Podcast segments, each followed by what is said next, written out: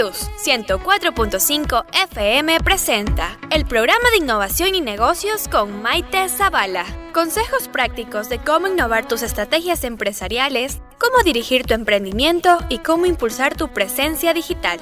Bienvenidos al programa Educación Empresarial con Maite Zavala. Con el auspicio de Santo Manaba, cuando el verde suena, ceviche trae. Síguenos en nuestras redes sociales como Santo Manaba. Abrimos de martes a domingo de 9 de la mañana a 3 de la tarde. Somos Santo Manaba. En Clínica Santiago contamos con todas las especialidades médicas y con el quirófano más equipado de la región, desde 1981, cuidando tu salud.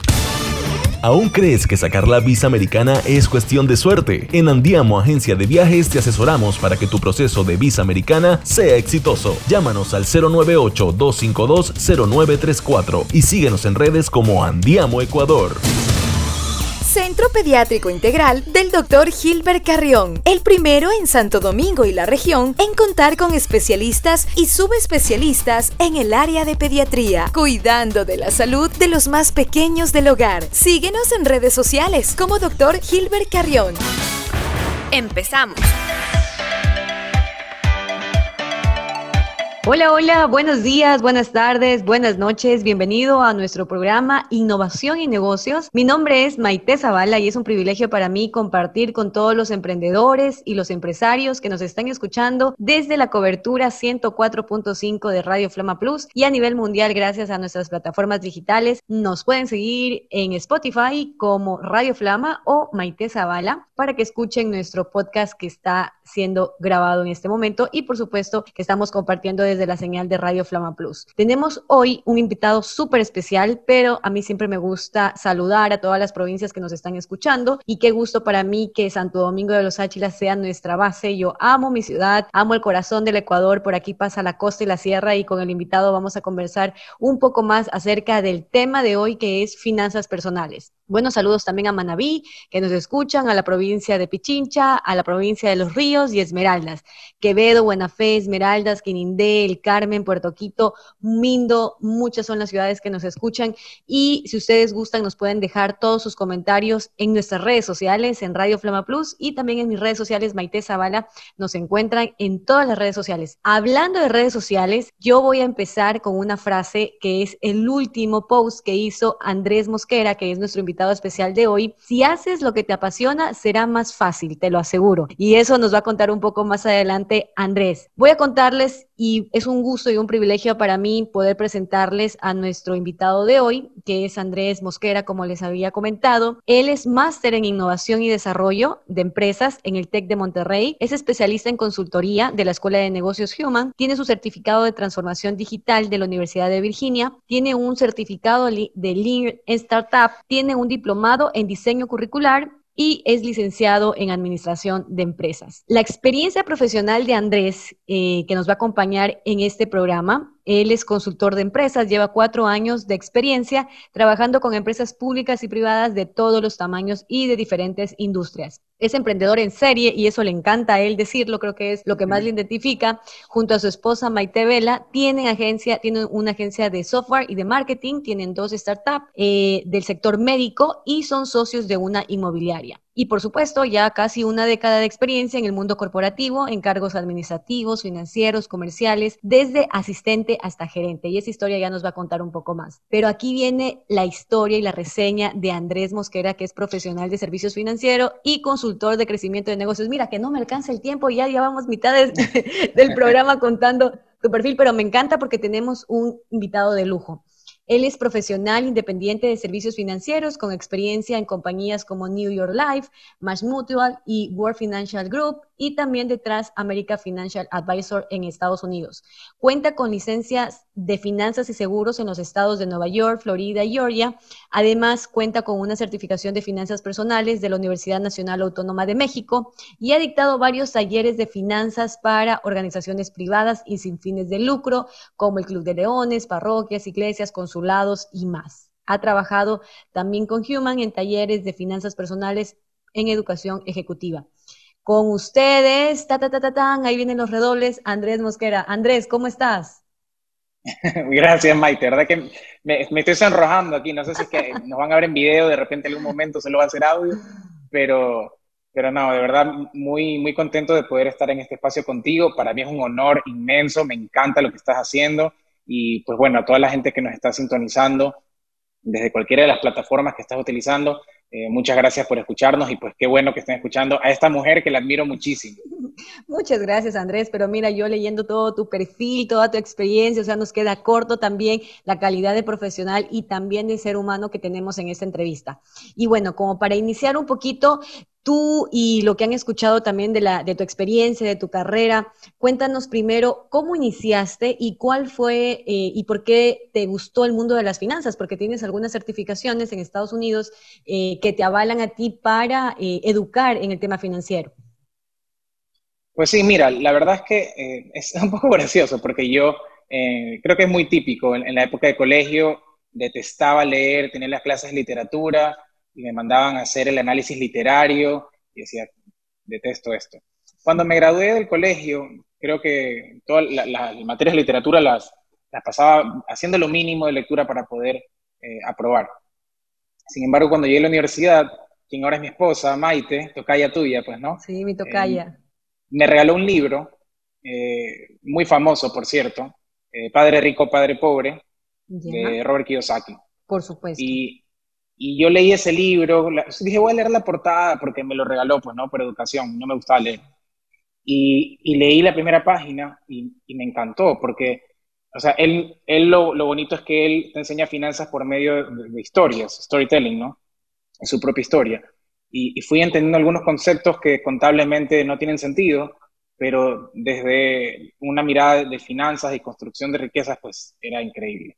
Y cuando pude leerlo completamente, dije, wow, desde ahí empecé a leer y desde ahí empezó mi pasión por, por las finanzas personales y de hecho apliqué varias cosas del libro y así es como me, me, metí en bienes raíces, por ejemplo, ¿no? Una locura, no sé si nos dé para contarlo, pero quería mencionarlo. Ya lo vamos a hablar también. Listo, Andrés. Entonces, como nuestro tema es finanzas personales y ya que tú te ingresaste en el mundo con, bueno, con la introducción de un libro, leyendo, pero ¿cuál es la importancia de las finanzas personales que a veces Tú créeme que las personas no nos sentamos a hacer nuestro presupuesto, a hacer nuestro Excel o tal vez a bajarnos y buscarnos aplicaciones para ver eh, cuál es la mejor opción de ahorro o tenemos que ahorrar para nuestra jubilación o cuáles son los mejores métodos para nosotros poder eh, tener ingresos eh, con otras inversiones, etcétera. Entonces, ¿cuál es esa importancia que nos dan nosotros las finanzas personales para no poder descuidarnos e incluso gastar más de lo que ganamos? Sí, a ver, entonces yendo ya un, poco más a, materia, lo que me hizo meterme en finanzas personales es eh, primero la, pasión propia por, por, hacer crecer mi propio dinero. A los cerca de los 20 años, con dos amigos nos, metimos a invertir en bienes raíces, eh, metimos nuestro dinero, fue all in, o sea, vendimos algunos equipos, una compañía que teníamos y nos metimos en bienes raíces y de ahí empezamos a, a trabajar. Y literal fue eh, pedirle plata a amigos, ¿no? A una amiga préstame 4 mil, a otro préstame 10 mil, a otro préstame 15 mil, te lo devuelvo un año al 8%.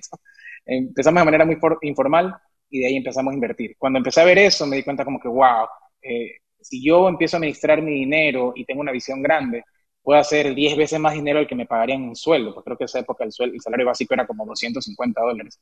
Totalmente. Entonces, imagínate, eh, fue, fue algo increíble. Entonces, de ahí nació mi pasión, es lo que eh, dije, bueno, creo que hay que mencionarlo y dije, necesito formarme más en esto. Entonces seguí leyendo, seguí leyendo, seguí leyendo. Y fue, eh, mi carrera en finanzas empieza en 2018, en realidad, cuando me mudé a Estados Unidos. Antes de eso, yo eh, daba charlas como administrador de empresas y pues bueno, metía la parte de inversiones porque me gustaba, pero de lo que se sabe a nivel local, o digamos lo que se conoce también a nivel de banca, que tú estás muy familiarizada. pero cuando me fui a Estados Unidos en 2018 y me mudé, eh, yo dije, ok, yo quiero hacer de esto mi carrera porque creo que las personas necesitan educarse en finanzas. Ya después de asesorar a muchas personas, me daba cuenta que, eh, algo que siempre digo, las finanzas personales, el 10% es conocimiento y el 90% es comportamiento. la gente sabe que tiene que gastar menos de lo que gana. La gente sabe que tiene que ahorrar para su jubilación, pero la cosa es que a veces necesitas alguien que se siente contigo y te lo haga ver y te lo diga o te muestre, o, te haga abrir el estado de cuenta y que tú veas cómo está tu deuda y que digas, ay, ok, voy a, voy a cambiar esto, o que veas cómo está tu crédito. Entonces yo decidí en Estados Unidos hacerlo, y fue, fue, una experiencia muy, muy bonita. Lo hice como un trabajo a tiempo completo. Ahorita ya no es tiempo completo, ahorita lo hago medio tiempo porque estoy metido en más cosas, pero definitivamente eh, me encanta. Y ya, bueno, creo que nos va a dar espacio para hablar un poco más de, recomendaciones concretas, pero así es como, inició todo. Eh, y empecé, bueno, pues en Estados Unidos, a diferencia de Ecuador, sí necesitas sacar licencias para poder trabajar en, en, el área de finanzas y seguros. Y pues bueno, tuve que sacar mis licencias, eh, estudiar mucho, pero con mucha pasión, y, y, de ahí ya poder empezar a ayudar personas eh, por, por, medio de estas compañías, ¿no? representando distintas compañías. Totalmente. Bueno, y aquí vemos también, tú ya lo has mencionado, algunos temas de cómo invertir. Tú a tu edad corta, bueno, por así decirlo, entre los 18 y 20 años, tú ya decidiste y estuviste pensando o ilustrándote, estudiándote sobre el tema de cómo invertir mejor, ¿no? Y eso fue la experiencia que nos contaste ahora con el tema inmobiliario. Pero el objetivo también de las finanzas personales nos permite también optimizar el manejo de nuestros recursos, de nuestro dinero, de cómo comprar mejor, por ejemplo, comprar una casa, pero luego esta casa, cómo la podemos optimizar o no eh, enamorarnos tanto de lo material para que después pueda ser fácil soltarlo me explico, de poder vender algo que también compramos. Y también el tema de la, de la protección, la inversión, el cumplimiento también de nuestras obligaciones, porque entendiendo si somos emprendedores, empresarios, nos toca también pagar impuestos, ponerlo eso en el presupuesto también como un flujo o una proyección de ingresos, el tema de nuestra jubilación, de la liquidez o el traspaso. Lo, has hablado ahora y has topado el tema de las inversiones y me gustaría ahí ver cuáles son em, tus productos que más recomiendas para el tema de la inversión. Claro, tú mencionabas, yo trabajé en banco, Conozco mucho el tema de algunos productos, por ejemplo, de pólizas a plazo fijo, pólizas que tienes, puedes ponerlo a tres meses, a seis meses, ganas un interés y efectivamente después lo puedes, lo puedes ganar o invertir en algo más. El tema de ahorro meta, algo que nosotros no, no estamos acostumbrados, quizás como la cultura ecuatoriana, de poder ahorrar y tener un presupuesto, no decir lo que me sobra de mi sueldo o lo que me sobra de mis ingresos, ahorrar, sino más bien tener ya un monto que es tan difícil eh, para la no sé, tal vez la cultura, tan difícil poner un valor, 200 dólares, 300 dólares, 500 dólares, voy a ponerme fijo para poder ahorrar. ¿Cuáles son los productos que tú recomiendas en temas de inversiones? antes, de, antes, de, antes de pasar a inversiones, me gustaría igual como ir un poquito más atrás, porque inversiones es como ya la cumbre la de la tercera y cuarta parte. Ok.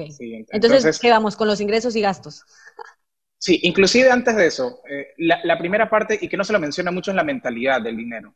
Y por eso este libro de Padre Rico, Padre Pobre es fabuloso, porque si es que yo puedo empezar a ahorrar, puedo empezar a invertir, pero si yo no tengo una visión adecuada del dinero, pues es difícil, ¿no? Eso que invertí de aquí a mañana se puede caer y, ya, digamos, caer de una forma que, que, te pueda afectar emocionalmente y que no te levantes más. Entonces eso es lo que la gente no habla generalmente en finanzas. La gente espera a veces los tips concretos, eso está bien, pero hay que tener una idea de, ok, ¿qué quiero hacer yo? Y viene la parte ya más inclusive eh, digamos, ontológica, por llamarlo así, antropológica. Ok, ¿yo por qué quiero hacer más dinero? ¿Por qué quiero invertir? ¿Por qué quiero...? Y te das cuenta que, ah, lo quiero porque yo no lo tuve de, pequeño, porque de repente tengo hijos y quiero que tengan una educación de calidad, o porque quiero crear riqueza eh, generacional y que mis nietos y, demás asegurar la vida de los demás. Eso es importante entenderlo, ¿no? El, saber por qué, por qué quiero hacerlo. Y darte cuenta también cómo tú te relacionas con el dinero. ¿Ya? Hay veces que podemos eh, relacionarnos con el dinero desde la escasez o desde la abundancia. Y, tú te das cuenta si es que, por ejemplo, vas a un restaurante y tú dices, ok, pides y no, ves ni los números, cuánto cuestan las cosas, o eres tú el que va al restaurante y estás viendo el centavo, viendo, no, me voy a pedir esto porque es lo más barato y en lugar de vino voy a pedir agua, ¿ya? O a veces puedo ser el que piensas de la escasez o a veces el que piensas de la abundancia, identificar en qué momentos y también por qué generalmente nosotros aprendemos a utilizar el dinero de, nuestros padres, ¿no? Y repetimos esos hábitos y hay veces, algunos son buenos, eh, los ecuatorianos, eh, sobre todo, eh, debo decirlo, en la sierra más que, en la costa, se ahorra mucho, se ahorra mucho, pero es suficiente ahorrar, pues bueno, vamos a hablar un poquito de eso. Pero por ahí se empieza la mentalidad. Qué bueno, Andrés, que tú lo hayas topado y qué bueno también iniciar desde adentro para afuera, porque creo que es clave. Yo ahora en todo este, este proyecto de, del autoconocimiento, del desarrollo personal, hablan mucho los mentores o los coach acerca de la abundancia, de cómo atraer el dinero y de efectivamente cómo cambiar el chip del dinero, porque a veces decimos, no, para mí el dinero es malo, el dinero o las personas ricas son malas, cuando no es así, ¿no? El dinero más que nada es la energía con la que tú lo atraes, ¿no? Es la mentalidad de abundancia, como tú lo decías, o pensar desde la escasez. Algo también que me, que me gustó mucho que mencionaste es eh, eh, catalogar también el fracaso, ¿no? ¿verdad? La pérdida de dinero. Muchas veces no es la pérdida del dinero, sino la ganancia de la, de la experiencia. Yo te voy a contar ahí mi experiencia ahora en la cuarentena, que creo que muchos, los que nos están escuchando, han pasado por quiebres, por pérdidas económicas, empresas. O sea, es indudable decir que eh, no hemos perdido porque lo hemos hecho en temas económicos. Pero te cuento, a mí me tocó eh, cerrar mi segundo emprendimiento, que fue Emprende Lab Coworking, y fue una inversión alta también porque nosotros hicimos una inversión para adecuar un lugar de altura para mi ciudad, para Santo Domingo. Y efectivamente, después de, después de un año prácticamente, me dijo, me tocó cerrar porque no avanzaba a pagar el arriendo sin ingresos. Entonces dije, no, lo voy a transformar en el tema tecnológico y te doy a ti la primicia. Estoy por lanzar mi escuela de negocios eh, digital y posteriormente ah, presencial volver. Pero eh, mi esposo llegaba con todas las cositas, con los escritorios, con las sillas, y le decía a mi hijo, este, Benjamín, dale un abrazo a la mamá porque debe estar triste, porque pobrecita. Y yo le digo, y yo pensaba entre mí, yo no estoy triste, yo ya sé lo que voy a hacer. E, efectivamente, no lo vi desde perder el dinero porque lo perdí, pero yo dije, voy a ganar esta experiencia y la voy a hacer de forma positiva, porque si digo, oye, he fracasado, ¿no? Y voy a lanzar después algún, algún tema de transformar esa palabra fracaso, porque todo, todos los grandes inversores, todos los, grandes empresarios eh, han tenido que pasar por eso, por ese proceso, ¿verdad? De perder para poder ganar mucho más. Y bueno, continuemos más de, lo que nos tienes por contar eh, del tema de las finanzas personales. De acuerdo, voy a, tratar también de, de dirigirlo un poco, porque el, público que tú tienes, claro, es, bien amplio, pero, pero también eh, intuyo yo que, la gente que más interesada está son emprendedores, son pequeños empresarios, ¿verdad? Porque estamos hablando de, negocios y de innovación. Entonces sí quiero dirigirle un poco a ese público. Y lo que quiero decirle a los dueños de negocios, sobre todo a los emprendedores, que cuando, o sea, el tener un problema de, digamos, de gastos, o cuando tú piensas, ay, estoy gastando mucho, tengo que recortar, en el fondo ese es un problema no de gastos, sino de ingresos. Ya significa que no estás teniendo ventas suficientes. Ya es distinto a alguien que trabaja para una corporación. Si que estás teniendo problemas, bueno, pues sí es un problema de gastos. No estás administrando bien tu dinero, lo que tú mencionabas. Estoy gastando más de lo que gano. O sea, la clave está, gasta menos, planifícate, enfrenta tu realidad. Pero si eres emprendedor y tienes ese problema, en realidad es un problema de ingresos. Y ahí viene bien la mentoría de personas como tú en la parte comercial de qué hacer para que la empresa pueda vender más, para que pueda eh, alargar el tiempo de vida del cliente, para que pueda aumentar la frecuencia de compra, ¿verdad? Para que pueda reducir el costo de adquisición de cada cliente, para que pueda explotar distintos canales y sobre todo los digitales, que hoy día son muy, muy rentables. Entonces, por, por ahí va un poco la cosa. Por eso yo empezaba por mentalidad y ahora entender también cómo me relaciono con el dinero. Y si yo soy emprendedor, algo me está faltando. Ahora, desde luego, si soy emprendedor, hay una pandemia y me cae encima, pues sí, ahí toca ajustarse y yo también recomiendo hacerlo, pero siempre trato de, decir, hay veces que, oye, si tú haces tal vez 4 mil o 5 mil dólares más al mes, se te acaba el problema. Y ya, y ya está. Pero bueno, con la pandemia pues sí vale la pena entender algunos conceptos. Entonces, yendo súper rápido, porque no quiero concentrarme tanto en la parte de eh, cómo administrar, sino más en cómo eh, hacer crecer, cuál es la mentalidad que debemos tener. Y para ser bien concretos, como te decía, hay algunos eh, criterios a tener en consideración. Lo primero es tan claro como no debo gastar más de lo que gano. Eso es evidente. Lo segundo es que hay una regla que se llama 50-30-20, ya que es muy famosa, y lo que indica es que el dinero que ingresa generalmente va a tres baldes, por llamarlo así, a tres cubetas. ¿ya? La primera cubeta representa el 50% de tu cheque, por decirlo, de, tu ingreso. Eso tiene que ir, eh, máximo el 50% de tu dinero tiene que ir a esa cubeta, que son los gastos básicos, necesarios, esenciales, agua, luz, teléfono, transporte, ropa, alimentación. ¿Verdad? Y luego tenemos la segunda cubeta que es eh, máximo 30% y esta tiene que ser eh, lujos, gustos, cosas que no son esenciales, pero de repente te ayudan a estar mejor. Ir al cine, de repente el gimnasio, y aquí también juega un poco quién es la persona, porque de repente ir al gimnasio para ti es esencial, porque te da energía, te ayuda a estar mejor, depende de cada quien, ¿no? Pero, por ejemplo, comprarte un carro puede ser necesidad, pero si es un carro de lujo, pues ya pasa a lujo, ¿verdad? En todo caso, máximo 30% debería ir destinado a eso. Y finalmente la última cubeta, es un 20%, pero aquí está la diferencia, Maite. No es máximo 20%, es mínimo 20%. Ese 20% mínimo debe ir, dependiendo de tu situación, si estás con deuda, al pago de deudas, si no tienes deudas, ahorrar, y si ya estás ahorrando, pues a invertir. ¿ya? Eh, en este caso es mínimo, lo cual quiere decir, si es que tú quieres ser mucho más agresivo y dices, sabes que yo quiero el 50% de mis ingresos, ahorrarlos, invertirlos y reinvertir en mi negocio, invertir en más opciones como las que les puedo mencionar, perfecto. Eso significa que yo voy a vivir con el 50% de, de, mis ingresos y de repente no voy a tener lujos, simplemente voy a eliminar esa categoría y voy a vivir con 50% de mis ingresos. O sea, si gano 5 mil, máximo voy a gastar 2.500 en las cosas esenciales. Voy a ver cómo lo logro, cómo hago malabares para hacerlo, pero lo hago porque sé que si en tres años me esfuerzo un poquito, eh, pues ya para el tercer año ya tengo un capital muy grande que me permite eh, robustecer mi negocio y meterme a invertir en bienes raíces, algunas otras eh, formas, ¿no? Entonces, bueno, eso, para cerrar el tema, son como algunas reglas de oro. No quiero meterme en la parte de crédito, que es esencial también para los dueños de negocio, pero tenemos muy poquito tiempo. en todo caso, yendo ya a, la parte de inversiones, yo te decía, ok, vale la pena preguntarnos, ¿no? Sobre todo en la sierra, y me parece excelente, y en Nueva York se lo ve un montón. Creo que el 80% de, de, los ecuatorianos en Nueva York al menos son, son de la sierra y tal vez de ese 80%, un 80% son de Azuay, y hay, hay, una cultura de ahorro enorme. Sin embargo, lo que a veces no se sabe, esto es un poco técnico, pero la gente lo sabe, y tú lo sabes a través del derecho, hay un fenómeno que se llama la inflación. Eso significa que el valor del dinero en cada año eh, va, va aumentando el costo de vida. Eso significa que, si ustedes recuerdan, hace cinco años una Coca-Cola costaba 50 centavos, hoy la misma cuesta un dólar. Es decir, si tu dinero no está creciendo por lo menos al ritmo de la inflación, 2 a 4%, dependiendo cómo sea la inflación cada año, significa que tu dinero está perdiendo valor.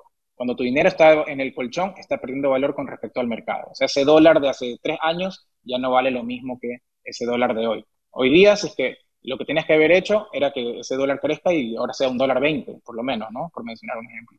Entonces es importante entender que ahorrar no es suficiente. En el mundo de hoy no. Si quieres comprarte una casa a punta de ahorro, pues tal vez tendrás que esperarte 100 años, pues, ¿no? Ya cuando tengas 110, ahí ya la terminas de pagar. La mejor forma es hacer crecer tu dinero y ahí viene la inversión. Quisiera que topemos el tema, pero no sé si me quieres mencionar algo. Verás, entonces, tanta información, mira, yo estoy aquí anotando mucho el tema de las mentorías comerciales, cómo fidelizar a los clientes, cómo mejorar el costo de adquisición también de, nuestros productos, cómo explotar los canales digitales, lo que tú nos decías de eh, uno de los tips más, más importantes que es esta, esta regla del 50, 30, 20, de que el 50% sean los gastos eh, básicos. Bueno, yo todo esto lo voy anotando para también ir dando estos tips o irlos reforzando pero ahora vamos a tener un pequeño corte musical, que por cierto es una de las canciones preferidas de Andrés. Nos vamos a este corte eh, musical y volvemos con más información porque sí, yo estoy anotando y así mismo las personas han de estar escuchando atentamente para poder mejorar sus finanzas personales y también sus finanzas de emprendedores y empresarios que nos están escuchando actualmente. Así que ya volvemos.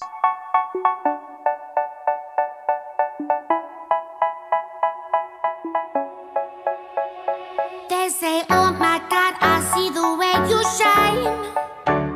Take your hand, my dear, and place them both in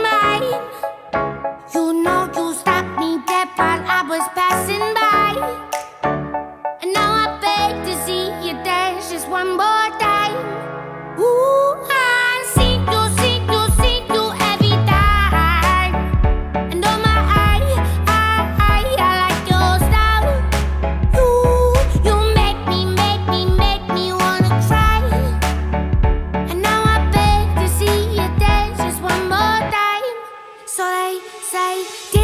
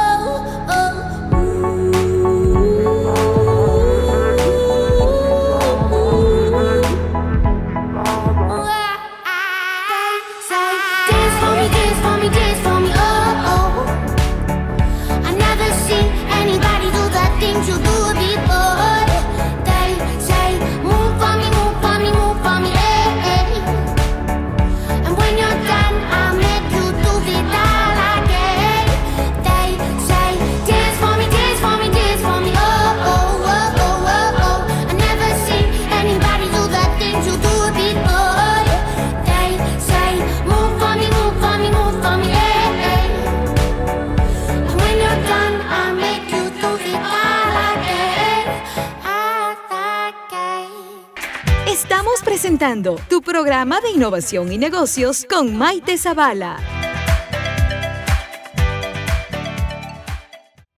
Muy bien, y regresamos con Andrés Mosquera, que nos está entregando tanta información importante acerca de las finanzas, de nuestro ahorro, del presupuesto, de los tips, de cómo mejorar y cómo hacer crecer nuestro dinero, el, cómo medir también bien nuestro índice de, endeudamiento, que lo topaste ahora, el tema de los créditos, eh, la cultura crediticia que tiene la costa y la sierra.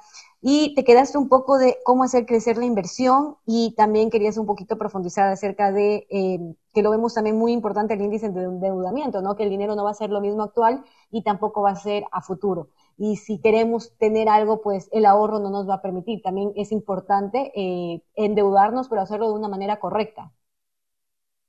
De acuerdo, sí. Entonces, mira, yo creo que cualquier negocio, justamente como decía, al igual que una casa, si tú quieres comprarte la punta de ahorro, te va a tomar 100 años, ¿no? Ya a los 110 ya dices, por fin, ya la terminé de pagar.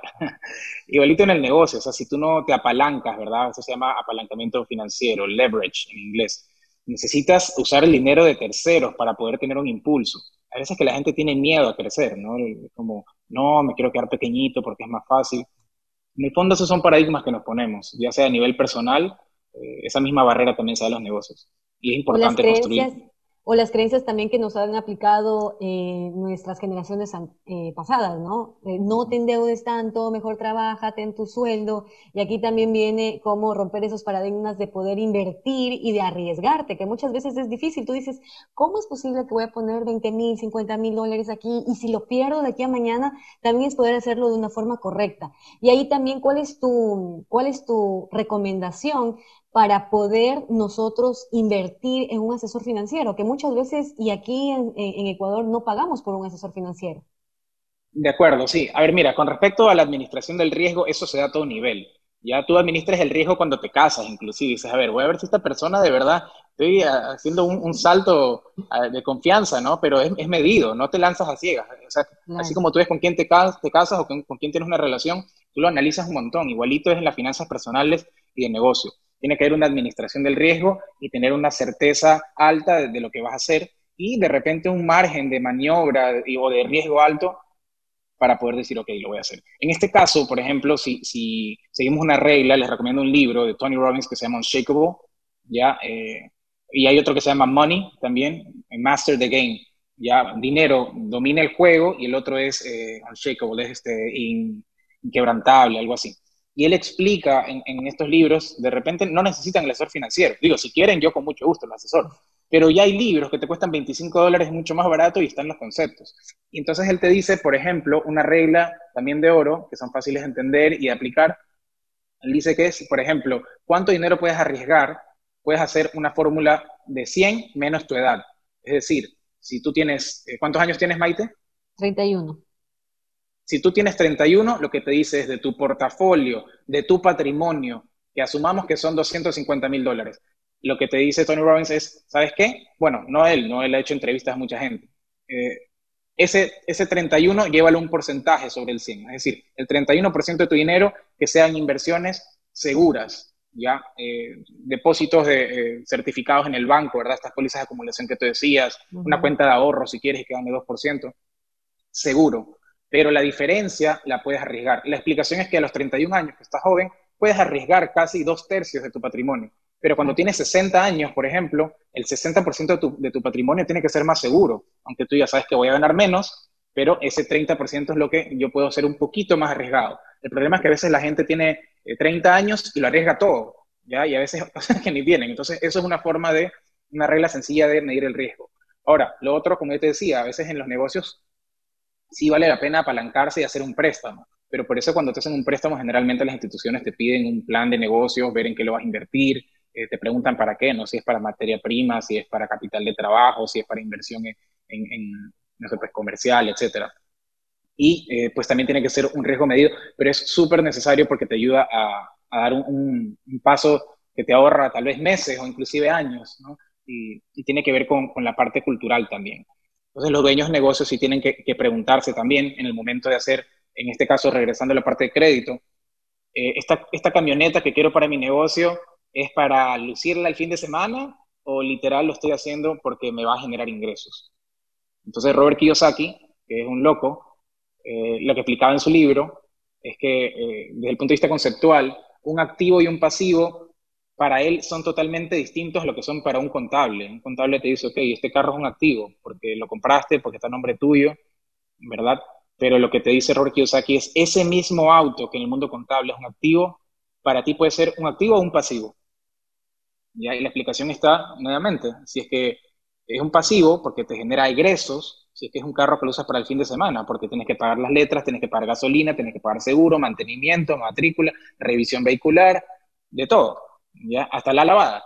Ahora, si es que ese mismo carro tú lo utilizas para tu compañía y te ayuda a cerrar negocios, te ayuda a enviar materiales de un lugar a otro, y en lugar de gastos, bueno, sí tiene esos gastos, pero más te genera ingresos, dices, ok, ese mismo carro es un eh, vehículo de inversión y para mí es un activo. Entonces, cuando tú estés pensando en endeudarte, la pregunta es, ya siendo concreto, eh, yo como dueño de negocio o inclusive como dueño de mi hogar, estoy haciendo, estoy metiéndome en una deuda buena o mala. La deuda mala es la que te genera ingresos, la deuda buena es la que te va a ayudar a crecer.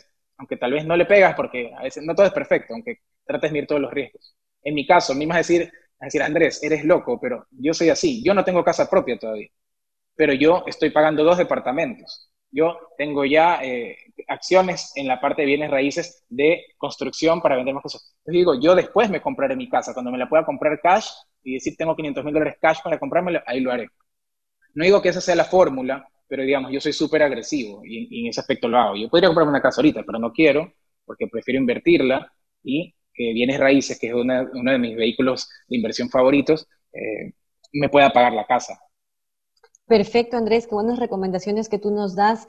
Y también eh, todo este tema del, del, mundo crediticio y que yo también lo he vivido y que eh, como ser funcionaria de un banco, eh, también tú te pones en el lugar de ambos, ¿no? Porque yo también me pongo también en el lugar de los clientes porque yo también soy una, eh, una usuaria, pero aquí también viene algo sumamente importante que es eh, cómo poder endeudarte bien, como tú lo estás diciendo, y también cómo mantener ese historial crediticio a lo largo, porque si no, te cierran esa llavecita que es tan importante de mantener esa buena relación con las instituciones financieras, porque eso te permite también tener fluidez, tal vez tener una tarjeta de crédito corporativa que te permite ampliar tu, tu plazo de, de, pago, que tengas también eh, la oportunidad para poder invertir en el tema comercial y poder generar tal vez más, más, más inventario, etcétera, en temporadas más importantes.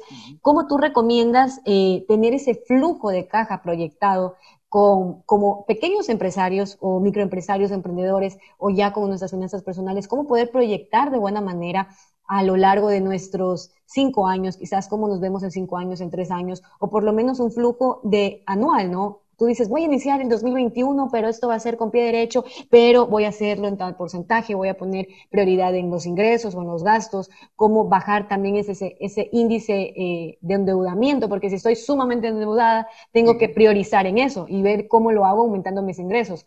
Entonces, ¿cuál es tu recomendación para esa proyección que nos debemos hacer como emprendedores y empresarios? A ver, lo, primero es que, eh, como para no irnos tanto a lo técnico, porque puede ser un, un poco complejo entender, y sobre todo que cada banco tiene sus políticas distintas, ¿no? Pero como nuevamente algunas reglas de oro que pueden ayudar. Como dueño de negocio y también a nivel personal, siempre tienes que pensar, hay veces que el crédito me puede salvar la vida, como en una pandemia, o eh, me puede ayudar a dar el siguiente nivel, a saltar al siguiente nivel que, que necesitaba y que tal vez no podía hacerlo con dinero propio. Entonces los bancos, al igual que cualquier persona, imagínate el banco como una persona, tienes un amigo que tú le pides, oye, préstame 5 dólares, te prometo que es porque se me quedó la billetera, te los devuelvo, te hago una transferencia en dos horas que llego a la casa. Ya, buenísimo. ¿Está bien? Llega, pasan las dos horas y le doy los cinco dólares. Luego la otra semana le digo igualito a mi amigo, oye, ¿sabes qué? Préstame 100 dólares porque no sé qué. Ya tengo un antecedente que pagué. Entonces él dice, bueno, ¿sabes qué? Está bien, pero déjame tu cédula, ok, algún tipo de garantía, listo, le pago los 100 dólares. Luego le pido mil y me los presta porque ya voy, voy, voy generando un antecedente. Entonces, si, eh, si uno, lo importante es empezar, es lo que trato de decir. Si tienes una tarjeta, si es una chiquitita, empieza con una chiquitita. En el mundo del banco también habla si te pueden dar una línea de crédito, alguna tarjeta, si sea por mil dólares. Y el banco va viendo tu comportamiento. Entonces, lo más importante, primero, al igual que cualquier persona, es que le pagues. ¿no? O sea, la persona va a ver, oye, usted nunca me pagó, nunca más te presto. ¿ya? Lo segundo es, ok, además de pagar, ¿me paga a tiempo o no? Pues decir, ah, te pagué, sí, pero te demoraste dos meses pues, en pagarme. Entonces eso también va afectando y va haciendo que te veas menos atractivo para eh, cualquier amigo que te quiera prestar plata o los bancos. Entonces hay que tener cuidado con eso. Y lo siguiente también es el endeudamiento. Eh, la regla de oro dice que deberías tener de tu línea de crédito, es decir, si 10 amigos están dispuestos a prestarte mil dólares, o sea, tú puedes tener hasta 10 mil dólares en crédito, que trates de no, no endeudarte más del 30. ¿ya? O sea, de cada 10 mil, tener máximo 3 mil endeudados, ¿verdad? El 30%. De esa manera, pues, no solamente, a ver, es que la explicación ya un poco más técnica es que el banco dice, ah, ok, no está tan endeudado. Sí, pero también por capacidad de pago, mientras más alto es el, valor con respecto a la deuda, hay algo que se llama interés compuesto. Esto te afecta para bien o para mal, y si tienes una tarjeta es para mal. Entonces ya llega un momento en el cual se hace inmanejable, y por eso las personas, y sobre todo en la asesoría financiera, dicen, pero Andrés, no entiendo por qué no salgo las tarjetas. Pago y pago y pago y pago más del mínimo, pero no salgo. Claro, porque ya eso es como una bolita de nieve que se hace una avalancha. Oye, y me río porque esa es una de las preguntas que cuando yo trabajaba en el banco era pan de cada día que las personas nos venían y me decían, pero niña, yo estoy pagando, ¿y por qué? ¿Y por qué me va aumentando y no me va reduciendo la deuda si yo pago todos los meses? Y aquí viene algo súper importante que eh, normalmente, bueno, los bancos del, Ecuador son que tú tienes tu pago mínimo o tu pago de contado. Entonces, si pagas el mínimo, esa avalancha, por ejemplo, tienes 500 dólares para pagar y el mínimo es 300. Entonces, pagas los 300 y esos 200 se van acumulando al siguiente. Entonces, de los 300 que tenías que pagar más los 200 van sumando y así se va sumando y es la avalancha que tú nos hablas. Ahora, para hacerlo, hacerlo súper experimental o súper real, eh, ¿Cómo hacer para que esas personas que están con esta avalancha en la tarjeta de crédito puedan, qué, es la mejor recomendación? Hemos, hemos escuchado y también lo he, lo he dicho con, algunas, con algunos clientes que lo han realizado. Pago todo, pago todo, me endeudo en otro crédito y voy pagando en cuotas más pequeñitas, pero igualmente voy a tener la tarjeta de crédito que voy consumiendo. Entonces, ¿cuál sería para ti la mejor opción de salida? Mira, la verdad es que esa es una pregunta delicada. Sobre todo en Estados Unidos, asesorar a alguien te pueden demandar si es que lo asesoras mal. Entonces, para poder asesorar a alguien, pues tendría que sentarme literal con la persona porque tienes que ver cuál es su, tolerancia al riesgo, cuál es su visión del dinero, cuál es su realidad personal. Es distinto decir, voy a pagar toda la deuda si no tengo hijos, si tengo cinco hijos, tengo que pagar deudas, pero luego el siguiente mes no tengo cómo vivir, o si es que tengo una empresa, si soy empleado, o sea, todo eso afecta. Y la verdad es que hay que considerar todo eso para tener una, una solución. Pero entre las posibles soluciones, sin mencionar una, pues desde luego está hacer una transferencia de crédito, ya sea a un, a un crédito directo, personal o empresarial, que, donde la tasa de interés sea menor. De repente, eh, lo que suele suceder es que las tarjetas de crédito de casa, tipo, no sé, pues de Prat y Pica, todas estas tienen una, una, tasa de interés mucho mayor, porque no es su negocio principal, no como el banco. Entonces, eh, hacer una transferencia de, todas tus deudas a una sola tarjeta que tiene menos crédito o a una línea de crédito directa, o también, pues nada, hacer ajustes presupuestarios personales y, e ir bajando por eh, una tarjeta. Si tienes cinco tarjetas y vas pagando todas el mínimo o vas, vas, queriendo salir de todas a la misma vez, no vas a sentir que sales nunca, pero si de repente tienes una que tiene solo 500 dólares de deuda y las otras cuatro son de más de 1000, dices, bueno, va primero salir de la de 500 y sales de ahí ya sientes que ya tienes una menos. Y aparte ya no tienes que pagar ese mínimo y lo sumas a la siguiente, que es la deuda más chiquita. Entonces vas de a poquito, pero lo vas logrando.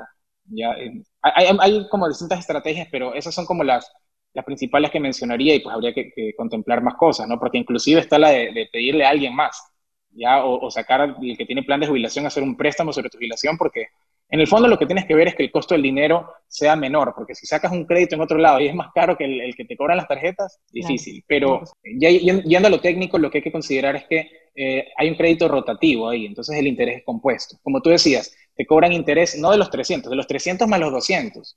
Por eso es que sientes, oye, el interés es altísimo. Claro, porque el interés puede llegar a ser de casi 23, 25, hasta 30% anual.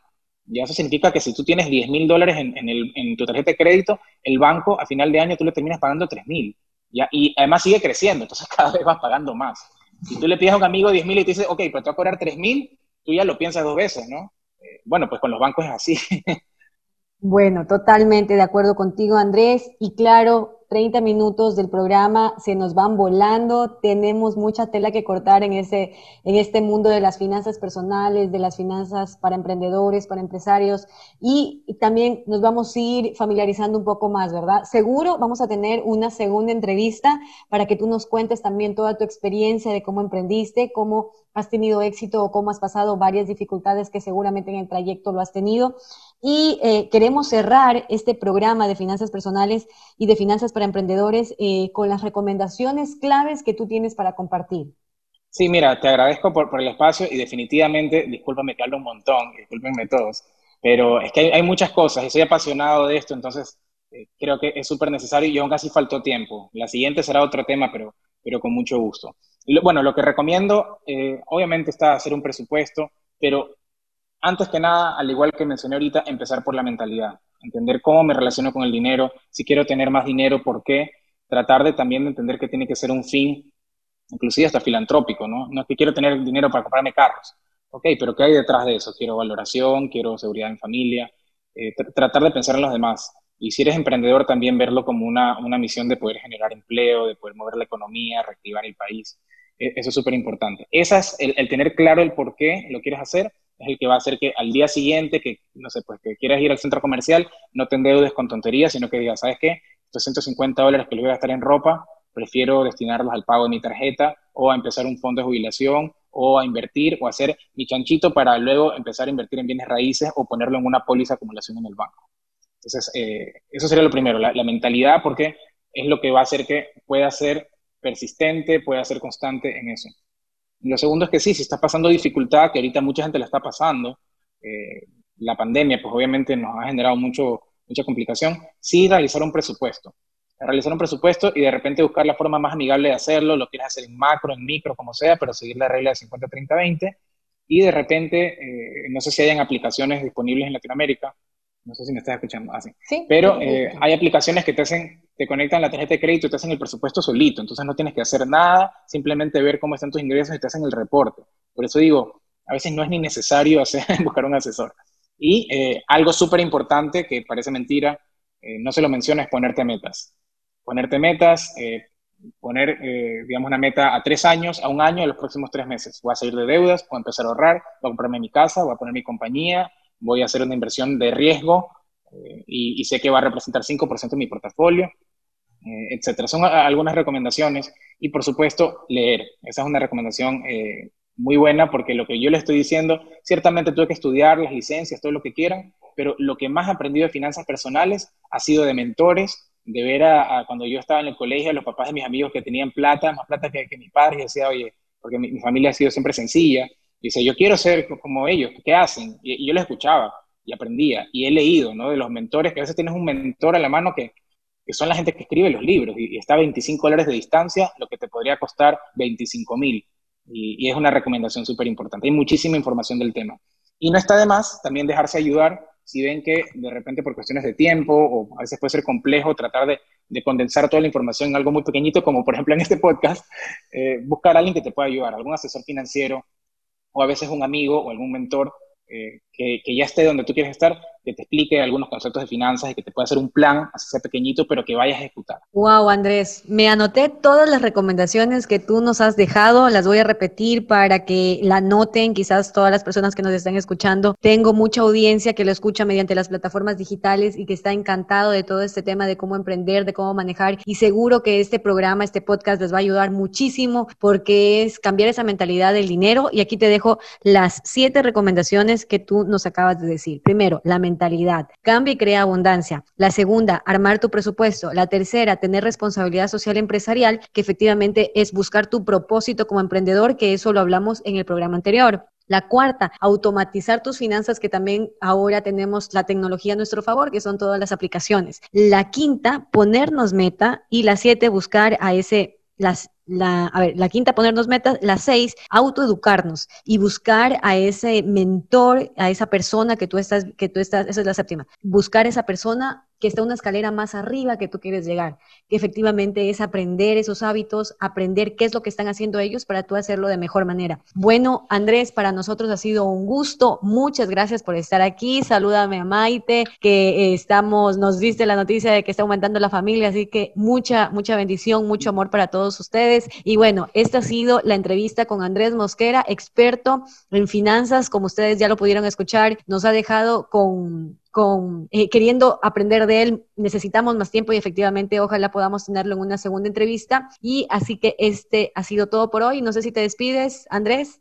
Sí, eh, nuevamente muchas gracias a ti, a todos los que se, han sintonizado. Eh, gracias por, por, escucharnos, de verdad, por su tiempo. Los invito también a, a, seguirme en Instagram, a Mosqueras, y que sigan también sintonizando estos programas porque son buenísimos. De verdad, la gente, hay tanto contenido gratuito y gente dispuesta a entregarlo.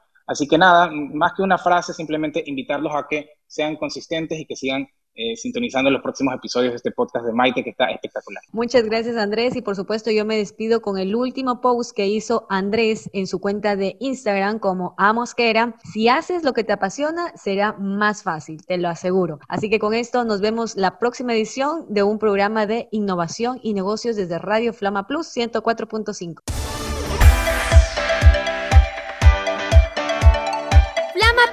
104.5 FM presentó el programa de innovación y negocios con Maite Zavala. Puedes escuchar nuevamente este episodio en nuestras plataformas digitales mediante Spotify, el podcast de Maite Zavala y nuestro podcast de Radio Flama Plus. Educación ejecutiva, la clave para fortalecer la innovación y el liderazgo empresarial. Hasta una próxima edición.